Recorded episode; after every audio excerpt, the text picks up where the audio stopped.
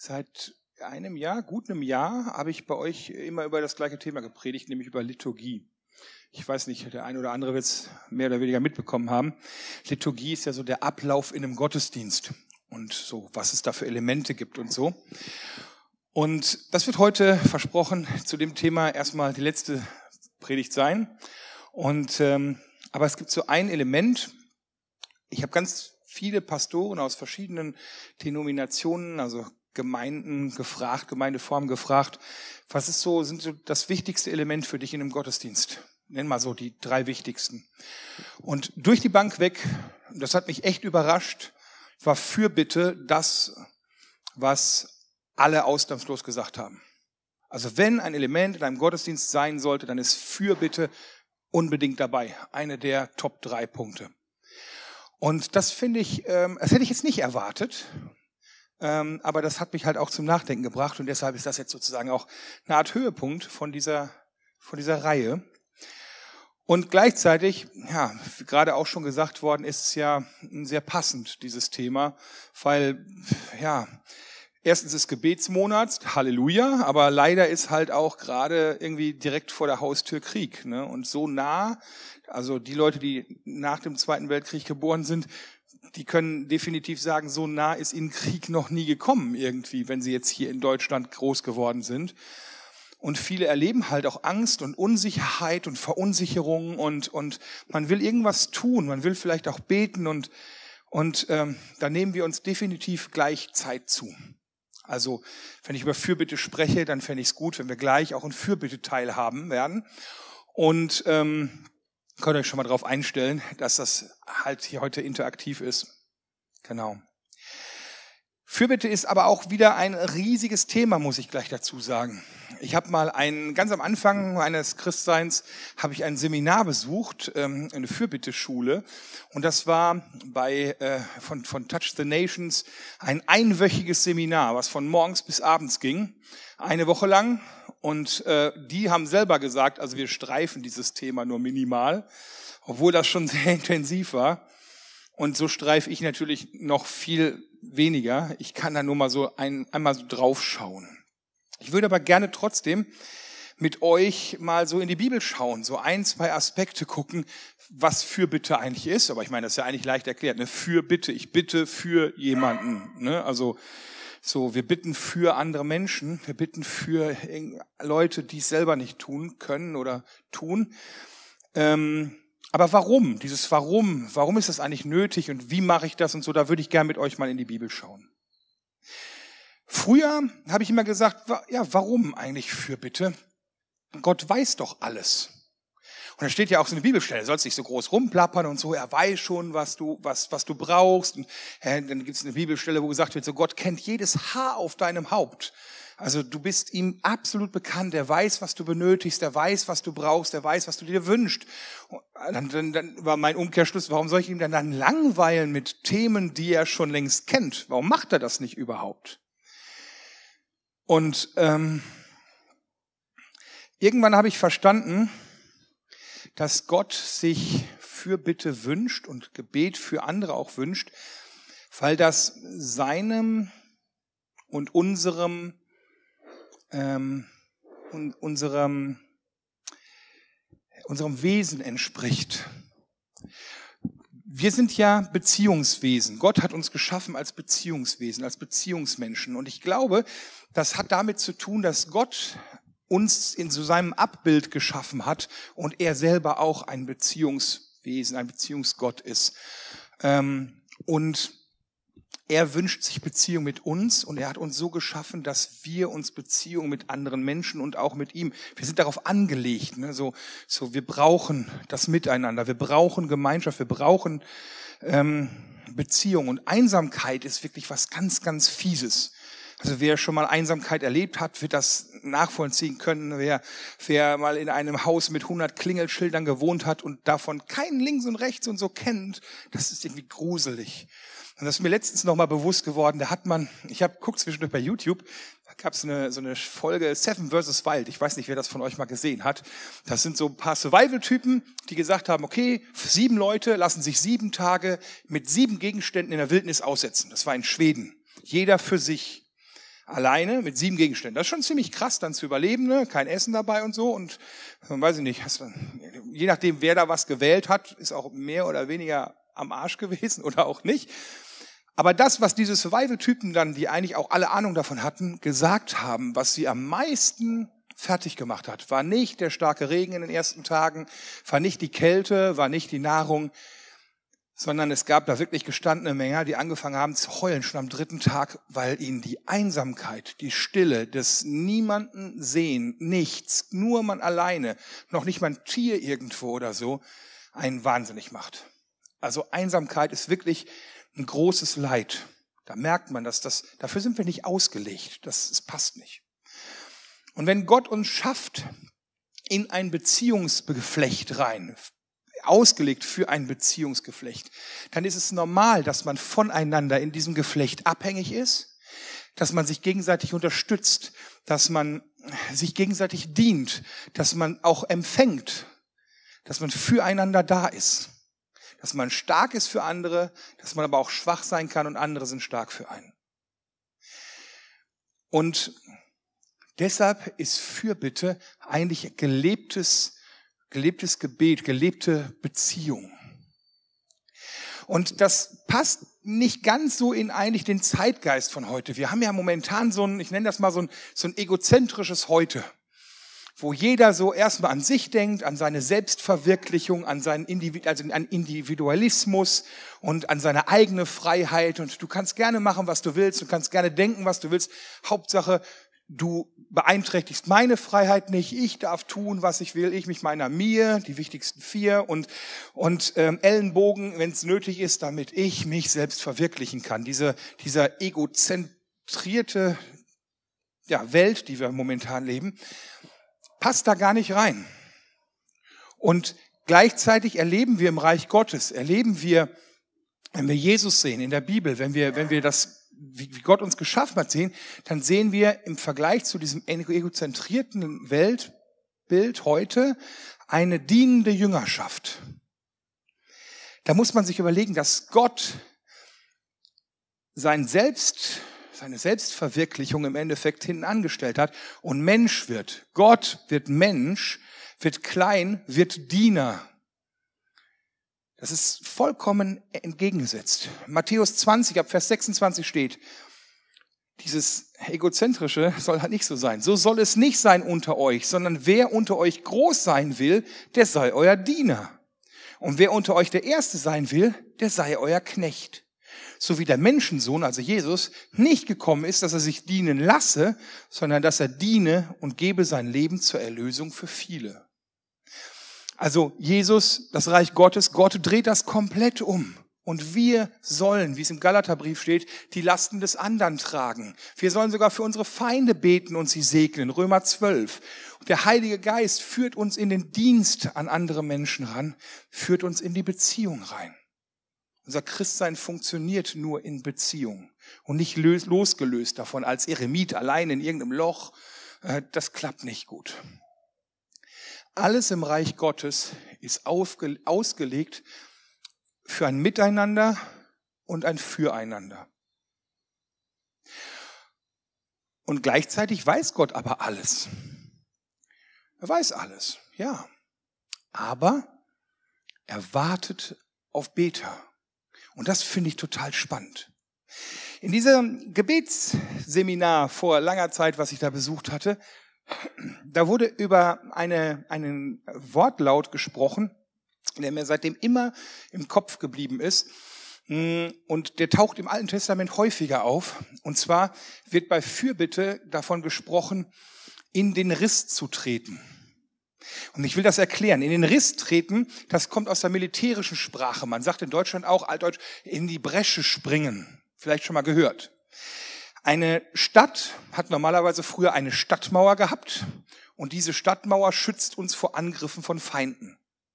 Es ist schwierig, gute, verteidigte Stadtmauern zu überwinden. Die Stadt da drin ist erstmal an sich gut geschützt.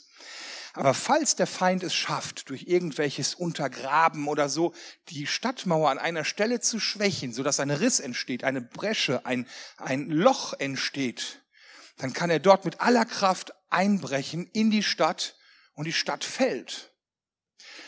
Und das, was dann ein normaler Soldat, ein Verteidiger tut, ist, wenn ein solcher Riss entsteht, dann stellt er sich in den Riss. Er tritt in den Riss und verteidigt dies, damit der Feind nicht eindringen kann. In die Bresche springen. Da, wo etwas schwach ist, da gehe ich stellvertretend sozusagen als Soldat, stellvertretend für die Mauer in die Bresche und verhindere, dass der Feind durchdringen kann, eindringen kann. Und dies wird im Alten Testament sehr, sehr häufig benutzt, dieses Ding, und zwar im Zusammenhang mit Gebet. Ein Beispiel davon können wir im Hesekiel lesen. Ezekiel, Hesekiel. Kleiner Aussetzer. Ezekiel 22 ab 29. Ich wusste, das ist so der, der Kindergottesdienst-Klassiker, ne? So, und jetzt passiert mir das hier, ist das geil. Ähm, das Volk des Landes übt Gewalt. Sie rauben drauf los und bedrücken die Armen und Elenden und tun den Fremdlingen Gewalt an gegen alles Recht. Das sagt Gott. Ich suche unter ihnen, ob jemand eine Mauer ziehen und in die Bresche vor mir treten würde für das Land, damit ich es nicht vernichten müsse. Aber ich fand keinen. Darum schüttete ich meinen Zorn über sie aus und mit dem Feuer meines Grimms machte ich ihnen ein Ende und ließ so ihr Treiben auf ihre Köpfe kommen, spricht der Herr also eine heftige Stelle. Ne? Also Gott ist zornig über dieses Land, was so viel Mist macht. Und er sagt, ich, er wundert sich darüber, warum taucht von diesen Leuten aus dem Land nicht einer auf, der sich hinstellt und sagt, hey Gott, nein, bitte, vergib uns. Der stellvertretend für das ganze Land in den Riss tritt und sagt, bitte Herr, sei gnädig. Und er ist verwundert, dass er nicht einen findet, der ihn zurückhält. Dieses Zurückhalten, das kennt ihr vielleicht auch von der Geschichte von Mose, wo Gott so einen Hals hat und sagt, ich mache dieses, dieses Volk platt. Und Mose sagt, nein, bitte nicht, bitte nicht. Bringe er mich um, aber nicht das Volk. Hier tritt Mose auch wieder in den Riss für die Leute. Das ist Fürbitte. Und krass ist, dass da steht, dass Gott sich wundert, dass er keinen Fürbitter findet. Und wenn Jesus für uns in den Riss tritt, unsere Sünden auf sich nimmt, am Kreuz stirbt, dann ist das ein perfektes Beispiel, eine perfekte Verbildlichung für das Prinzip von Fürbitte. Jesus ist für uns in den Riss getreten. Ähm, und deshalb brauchen wir jetzt keine Angst mehr vor dem Zorn Gottes haben. Aber Gott sucht immer, weil das hat Jesus jetzt echt einmalig, zack, da brauchen wir keine Angst mehr haben. Aber trotzdem wünscht sich Gott Menschen, die für das Volk für die, die selber nicht beten, für die, die es aber auch nötig haben, in den Riss tritt. Fürbitte leistet.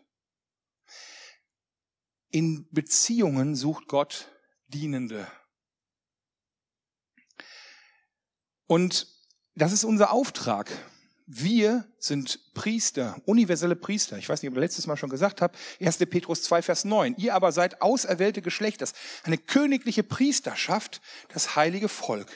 Priester sind Mittler zwischen Gott und den Menschen.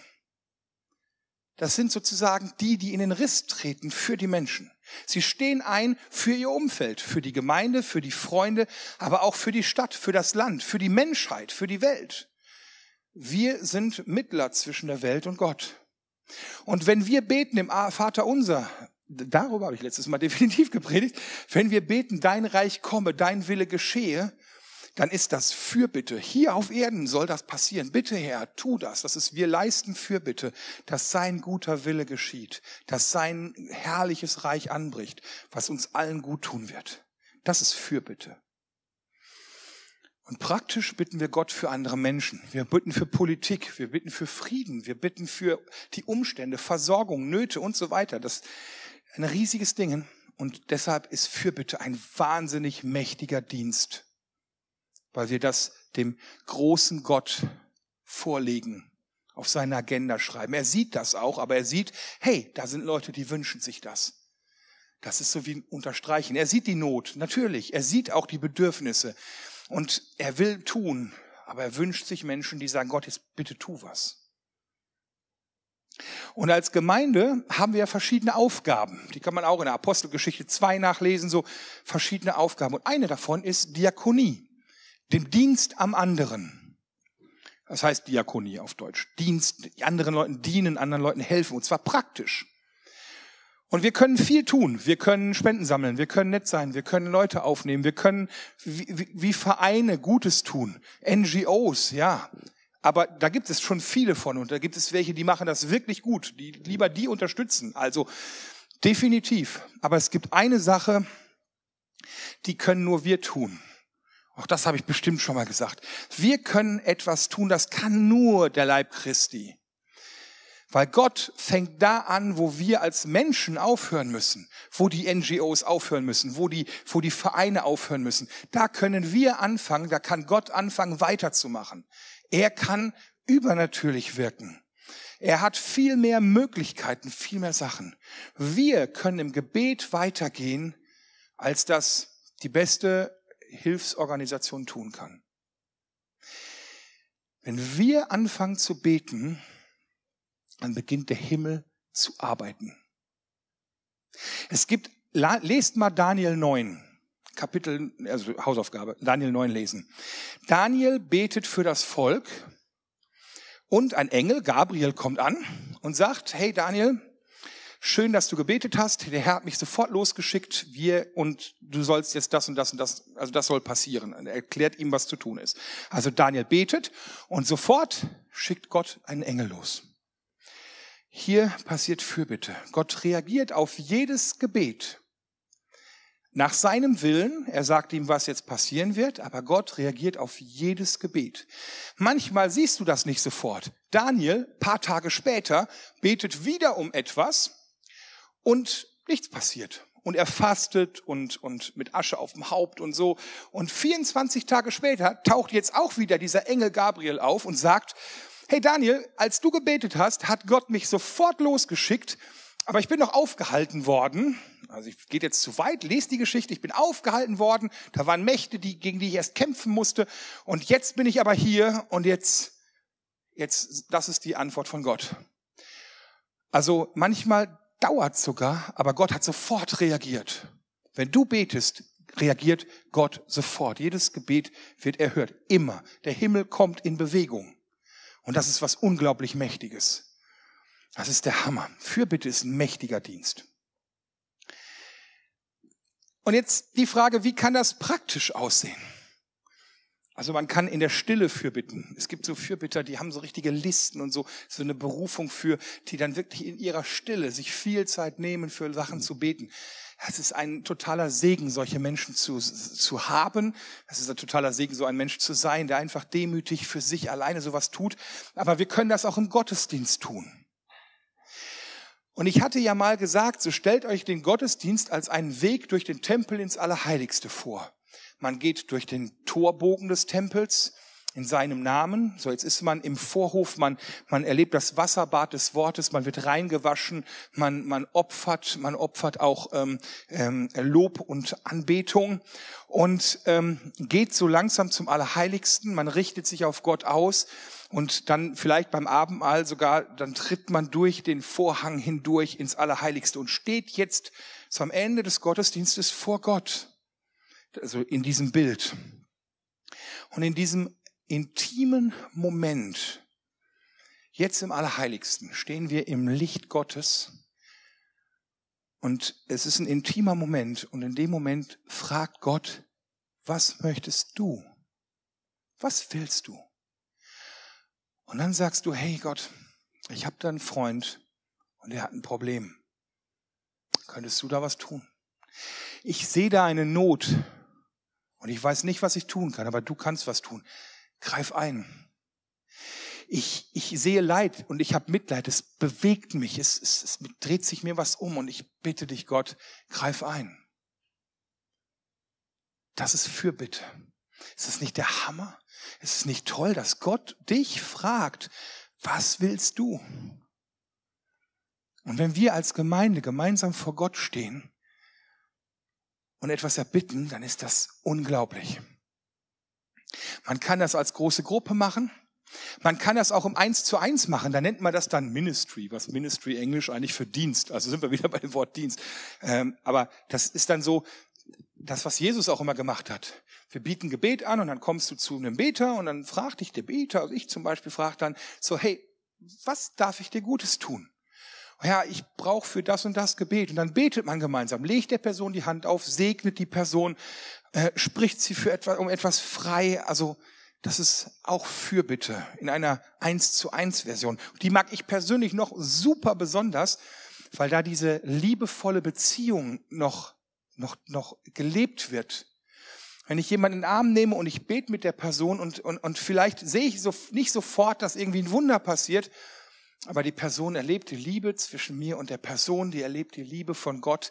Das ist Beziehung pur gelebt. Das ist herrlich. Sowas ist wunderschön. Das ist Fürbitte. Und Jesus macht uns das vor. In der Stille gibt es eine Bibelstelle, da betet Jesus für die Jünger und für die, die noch kommen werden. Herr, rette sie, pass auf sie auf, wenn ich jetzt zu dir komme. Er macht auch Ministry, er betet für Kranke. Überall, wo er Kranke sieht, heilt er die und Halleluja. Was soll ich dir tun? Eine ganz typische Frage. Was, was willst du von mir? Und er tritt, wie schon gesagt, im, am Kreuz auch in den Riss. Sein Leben ist Fürbitte, gelebte Fürbitte. Und er verändert heftigst die Welt. Und dieser selbe Geist, der ihn von den Toten auferweckt, der lebt in uns und macht uns Kraft, dieses Evangelium, die frohe Botschaft, diese Möglichkeit, diese Ressourcen, die wir in, in der Fürbitte freisetzen können. Das ist eine so unglaubliche Kraft, da ist so viel Power hinter. Da können wir da können wir wirklich, ja, wir haben, wir haben da eine Schatzkammer. Doris Braselmann hat mal zu mir gesagt, so, Fürbitte ist, als wenn du die Schatzkammer Gottes aufgeschlossen hast und darfst austeilen. Das ist der Hammer. Und Jesus sagt, Matthäus 18, ab, ab Vers 18, wo zwei oder, wahrlich, wahrlich, ich sage euch, was ihr auf Erden binden werdet, soll im Himmel gebunden sein. Und was ihr auf Erden lösen werdet, soll auch im Himmel gelöst sein. Also merkt ihr, wie viel Kraft dahinter ist. Das ist der Hammer, wenn wir etwas sagen. Und er sagt, wenn zwei unter euch eins werden auf Erden, worum sie bitten wollen, so soll es ihnen widerfahren von meinem Vater im Himmel. Denn wo zwei oder drei versammelt sind in meinem Namen, da bin ich mitten unter ihnen. Das heißt, wir werden uns gleich zu zweit, zu dritt zusammenstellen oder auch zu viert von mir aus zusammenstellen in kleinen Gruppen und wissen, dass Jesus als zusätzliche Person mitten in dieser Runde steht. Und wir werden dann Zeit nehmen, uns für, für andere Leute zu beten. Wir werden uns Zeit nehmen, für die, für die Dinge, die uns auf dem Herzen liegen, zu beten. Ich glaube, euch fällt da bestimmt einiges ein.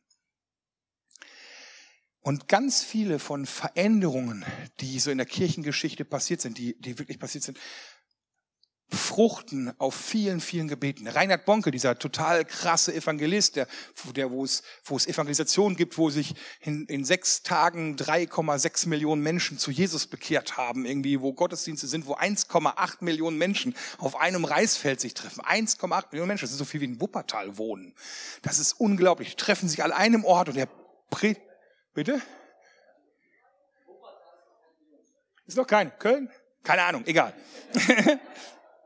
Prophetisch, egal, scheißegal. Also, wie viel hat denn Wuppertal jetzt hier? 330.000, okay.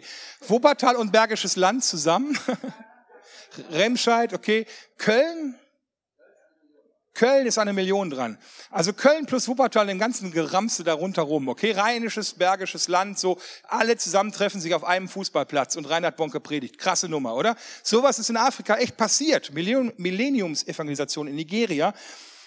Und, und der hat mal zu der Geschichte gesagt, wir wandeln auf den Tränen von Tausenden von Betern, die das vorbereitet haben im Gebet.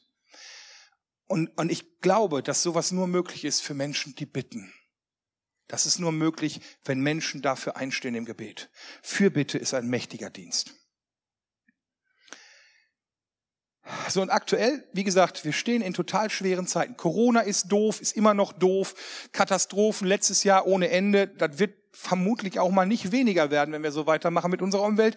Der Krieg ist so nah wie noch nie, habe ich echt schon gesagt. Und eigentlich gibt's ja überall immer ständig Kriege. Ne? Also wenn man da mal guckt, also äh, Leid und Krieg gibt's auf der Welt ständig.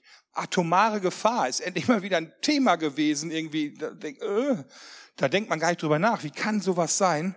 Und ich fühle mich persönlich oft hilflos. Ich fühle mich wirklich überwältigt. Und, und ich weiß nicht, ob du das auch kennst. Dann kommt doch die Frage, was, was will ich tun? Was kann ich tun? Und natürlich, wir können aktiv sein, wir können spenden, wir können mit anpacken, wir können hilfsbereit sein, wir können Segen sein. Für unser Umfeld, aber auch halt auf die Distanz. Wir müssen jetzt nicht alle darüber fahren irgendwie, aber vielleicht einfach mal das Portemonnaie zücken und an den richtigen Stellen irgendwie Leute freisetzen dafür. Wir können so viel aktiv tun und dazu rufe ich dich auf. Und das mit Abstand Beste, was du tun kannst, ist beten zusätzlich und, nicht oder, und, okay? Das ist auch aktive Hilfe. Lass den Himmel arbeiten. Lass diese Heere der Heerscharen der Engel arbeiten, indem du Gott damit in den Ohren liegst. Fürbitte ist ein mächtiger Dienst. Amen.